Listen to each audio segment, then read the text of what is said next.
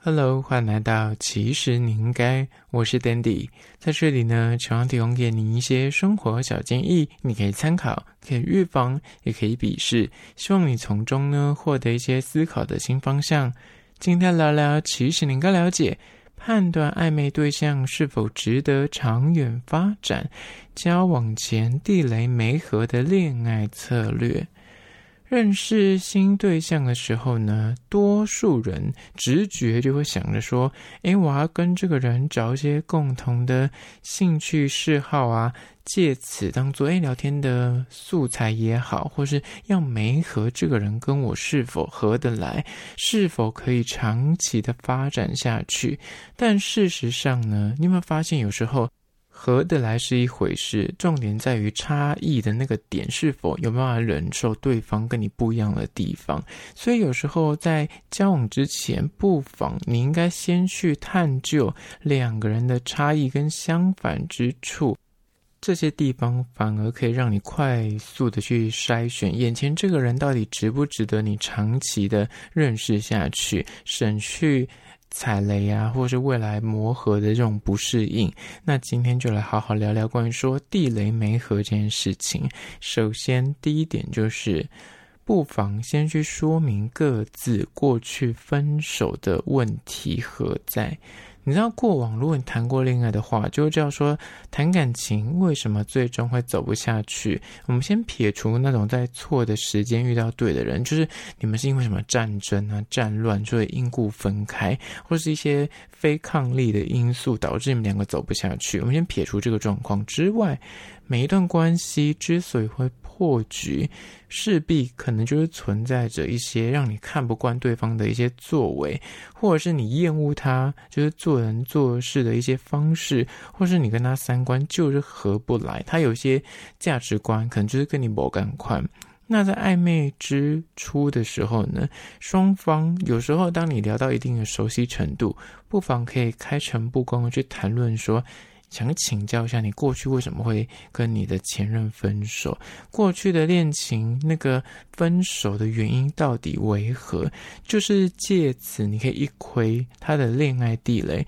有些人可能他就是对于远距离恋爱，他有一个坎，他可能以前觉得说我可以过得去这个坎，但后来发现说哦，他就是一个很需要陪伴的人。那有些人呢，他可能就是很在意另一半，就是他有可能的感情洁癖，他无法忍受，就是他。他的另一半跟异性有太过密切的相处，但他的另一半如果恰好就是可能怎么业务性质的，他就是要跟别人啊博诺，那那个博诺的对象有可能就是异性，那他的这个伴侣可能就无法接受的话，那久了就很容易引起争执，就是弄清楚什么样的点说造成关系他走不下去的原因，那每个人都会有不一样的坚持或是偏好，那如果对。提前先去了解你眼前的这个对象，他交往的时候在意的点是什么，而那个点你是否有办法接受或去迎合对方的期待，那才不会避免说，哎，真的走到交往之后又遇到同样的困境。而就第一点，去说明各自过去为什么分手的那个原因为何。接下来第二关说交往前的地雷没合恋爱策略就是二。说话的 NG 话题罩门，你知道每个人在聊天的时候呢，一定或多或少存在着一些你无法被触及的一些伤痛，或是你不想被评论的人或是议题。举例来说，有些人就是可能从小被霸凌，所以他不想去揭开他那个过去被霸凌的那个痛苦的伤疤。所以，当你跟他聊起说过去的校园生活，或是他被霸凌的时期，可能是在呃工作职场上面被同事霸凌，那你聊到那个点，他就不想讲，但你就一直想要去探寻原因的时候，他就会觉得不耐烦。那久了，甚至你也会对于这个东西有点质疑。但如果你们都没有去沟通说，哦，原来这个是你一个那过不去的点。或是这个是个 NG 的话题的话，他有可能在往后的交往过程中不小心就是踩到雷，或是他内心也会有这个疑问存在，或者是有些人是针对某一个人就是比方说，这个人呢，可能心态上他觉得说，你可以批评我，你可以就是说我不 OK，或者批评我的个性也好，做事方法也 OK。但是如果你把矛头指向我的家人、我的朋友，那他就会觉得说我无法接受这一点。哪怕你说的是事实，哪怕你是打着说，哎，我是为你好才跟你说，你家人对你不 OK，或是你这个朋友不应该跟他长期的深交。但是有些人就真的很在意朋友，很在意他家人，所以你就不可以轻易的对他们这些亲友，呃，指手画脚或是批评。但如果可以在交往之前，你事先就去了解到说，哦，原来他在聊天的过程之中，这些是他的雷区，那就可以避免在那互动的过程中你不小心踩雷，或者是发生一些不必要的冲突，或是那你说了，但是你没有事先先知道的时候，他可能没有特别讲，但他可能走心了。而这第二点，说话的 NG 话题或是地雷。接下来第三点，关于说判断暧昧对象是否长期值得发展吗？就是交往前的地雷媒合恋爱策略，就是三生活习惯的地雷媒合。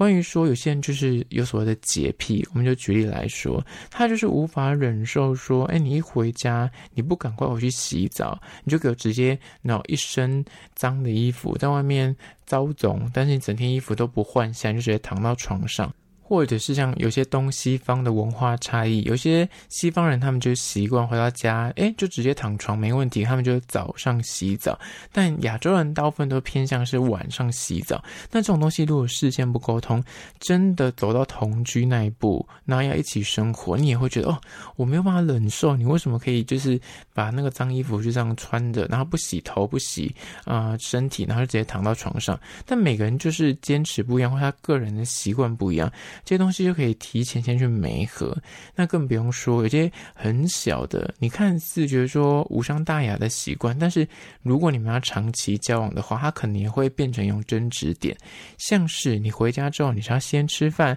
还是先洗澡？有些人就是坚持说，我回家就是要先把身体洗干净再吃饭啊，这样子才会觉得哦无事一身轻。但有另一派人就觉得说，我回到家就是赶快把外卖东西赶快吃掉啊，这样趁那个食物还还是热的时候赶快吃。如果先去洗澡或做别的事情，那那个菜就凉掉了，那就不好吃啊。所以就坚持说，我回到家就是一定要先吃饭。那这种东西看似你就觉得说也没那么重要吧，但是有些人就是很在意这些细节。那刚好你们两个在意的细节，如果是刚好是对等的，就是相反的，那这样子生活起来就会很痛苦。所以，如果要长期的交往的话，在提前在暧昧过程之中，不妨就可以先去磨合这些生活的小习惯，才不会变成往后争执不休的纠结点。那这些雷区，如果先去讨论或是先去了解，就可以避免未来的很多冲突的发生。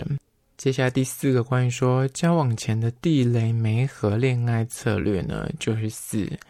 关于外形打扮的自卑弱项。相信你只要是一个人，你就势必存在着你自己看不惯自己的一些不足之处。他可能就是你，就是看不惯自己的眉毛不对称，我的大小眼，或者有些身体就是有些赘肉、掰掰袖，或者我觉得肚子比较多肉这样子，你就觉得这些东西不完美。那你自己可以自嘲，你可以自己说自己说，你看我这个肚子就是有点胖什么之类的。但别人看在眼里就觉得说，嗯，就没什么啊，就没有需要在意，就已经很瘦了，或者是你这个怎么？单眼皮、双眼皮，我真的不在意，我真的看不出来。但你自己照镜子的时候，你就离不开这个缺点，你就会无限的去放大你这个大小眼的问题，什么眉毛一高一低，或是刚刚说的什么掰掰袖啊、蝴蝶袖什么之类的，这些小瑕疵，你就自己很难放过你自己。但有时候别人如果你没有提前的先告知对方，那他可能就是在聊天的过程中，就是说，哎，对耶，你大小眼呢？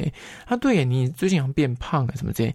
就会走心，这有些人就是会因为这么小的事情，就会，因为他可能一直以来，他对这个痣或对这个疤，他就是已经很自卑了。但是他自己讲出来没关系哦，你自己自嘲是一回事，但如果是别人说出口来评论，他就可能会造成很深的阴影，或者是你知道年少人家不懂事，会取一些绰号，那可能这些绰号就会烙印在他心中，就变成一种。很久无法复合的伤疤。所以在刚开始认识的时候呢，你不妨，呃，如果熟悉到一定的程度，就可以开诚布公跟对方说，我很在意别人说我的，呃，就是拜拜秀，或者我很在意别人说我这个痣。那这样的东西呢，你如果对方可以提前的先知道，他就可以避免说然后去踩你这个，然后痛处，然后也可以做到稍微鼓励啊，然后或者至少做到不要多加评论这一点，降低双方在聊天的过程之中，让对方陷入那个负面的情绪的问题。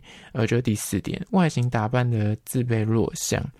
好了，今天就是以简单的四点来聊聊关于说暧昧对象是否值得发展。有时候交往的地雷媒合也是一种策略。那最后面我要介绍一个男视角的甜点店，它叫做宁甜手作甜点，地点靠近南势角捷运站的四号出口。店家主打各式的手作特色千层蛋糕。那它是个路边的，算是门市。店内只提供外带，不提供内用，价格落在一百二十到一百五十元左右。他们家的蛋糕口味蛮多，都是千层为主，大概有十种左右。那除了千层之外呢，它还有一些什么其他的什么不定期会推出什么泡芙啊、奶酪啊、柠檬塔等点心。那它千层除了是单卖切片，就我刚刚说一百二到一百五之外呢，它有卖那种圆形的蛋糕。店家有卖一些特殊造型的蜡烛，所以如果你要买生日蛋糕的话，它也是个选择。那我这一次吃的是他们家的提拉米苏的千层蛋糕。